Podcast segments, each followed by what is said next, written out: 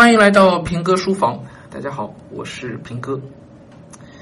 嗯、正在读一本书，嗯，图书馆借的，叫《陈应真文选》。啊、怎么会读到陈应真的呢？应该是之前随手在翻一本这个蔡澜的书，蔡澜呢就提到了一个台湾的作家，我觉得那提到的片段写的特别有意思，就去翻了。翻了以后呢，发现哎，还提到了台湾的乡土文学。我突然之间就想到了中国的这个大陆的这个这个呃寻根的文学啊，他们是同一个时期的。台湾文学呢，一直也也听说过，但是从来没有怎么去研究过，去认真的真正去拜读他们的作品来。这回呢，就到图书馆借了点书，翻了点小书，然后呢，就看了陈映真的文字。手上这本《陈映真文选》呢，就是图书馆里借来的。挺有意思啊！我今天其实要聊的并不是台湾的乡土文学啊，而是陈映真这个人。陈映真，台湾作家，一九三几年、三七年好像出生的啊。呃，我我其实都没有查的，现在还在不在人世啊？按说应该应该是不在了。嗯，好玩的地方在哪儿呢？在陈应真自己写自己的这个文学思想的形成啊，有这么一系列的文章。其中就提到对他的文学创作影响很大的就是鲁迅，还有三十年代的一大批的大陆作家，比如他提到了巴金和茅盾啊，一再的提到鲁迅、巴金、茅盾，一再的提到。嗯，陈映真在七十年代的时候，在台湾是被国民党是抓起来过的，入狱的。为什么呢？六十年代被抓过一次，七十年代又被抓过一次。后来，六十年代抓进去那一次，六八年的时候被国民党抓进大牢啊。当时国民党这个也被他称为叫“白色恐怖”了。抓他的原因就他是政治犯，之所以是政治犯呢，是因为他读鲁迅，谈鲁迅。鲁迅当年在解放以后啊，就是大陆的解放以后，五六十年代的时候，在台湾一直是一个被禁的一个作家，就读不到鲁迅。很多台湾的现当代的文化人都提到过当年的这段经历，比如说蒋勋，这大家比较熟悉啊，讲《红楼梦》的，讲美学的。蒋勋呢也有过年轻的时候、小的时候偷偷读鲁迅的一个经历，因为鲁迅是禁书嘛，所以读鲁迅。然后他们都非常的佩服鲁迅，陈寅真对鲁迅的评价极高，他文学的启蒙是《呐喊》，是《阿 Q》，是《狂人日记》，是《彷徨》，是这个《朝花夕拾》。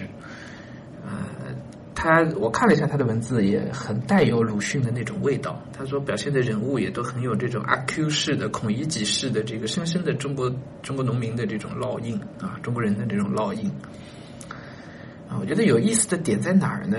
就在于一个事情啊，如果你禁止他，嗯，一个权威，这个权威可能是一个独裁的政权，也可能是一个家长，禁止他不让你看，不让你碰，可能更会激起你想要去看、想要去碰、想要去了解的那种欲望啊。我们现在读巴金、读矛盾。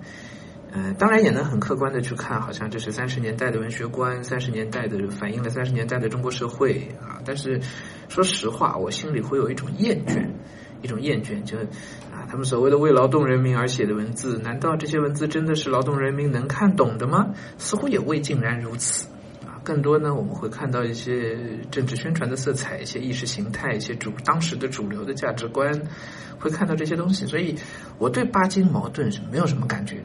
我看鲁迅更多也是从一个反叛的色彩去读的鲁迅，去理解的鲁迅，但是没有想到在海峡的另一端啊，有这样的一大批的作家，竟然从小开始深受鲁迅、茅盾、巴金这样的一批三十年代中国作家的影响。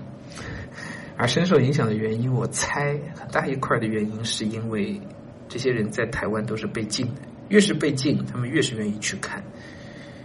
可能这是根植于人类本性当中的一些东西吧。如果上帝在伊甸园当中并没有禁止亚当和夏娃去碰那只金色的苹果，那么也许就不会有后来的所有人类的故事了。正是因为其禁止，所以它就反而会散发出一种特别的诱惑的力量，让你去接触它，去接近它，最后去得到它，然后走上了那条不归路。聊这个是为什么呢？我想各位家长在教育孩子的过程当中，可能也会遇到这样的问题，就是你禁止孩子去做一件事，但往往适得其反。你越禁止，他越是想要去做。赌不如输啊！可能在各个领域都有这样的现象发生啊。文学领域是这样，教育的领域大概也是如此。好，就把这一点分享给大家。也供大家一个参考。如果你不想让孩子做一件事儿，我们是不是可以换一种别的方式，而不仅仅是简单的、粗暴的去禁止他呢？因为毕竟禁止不见得能达到一个你想要的结果。好，就先聊到这里吧。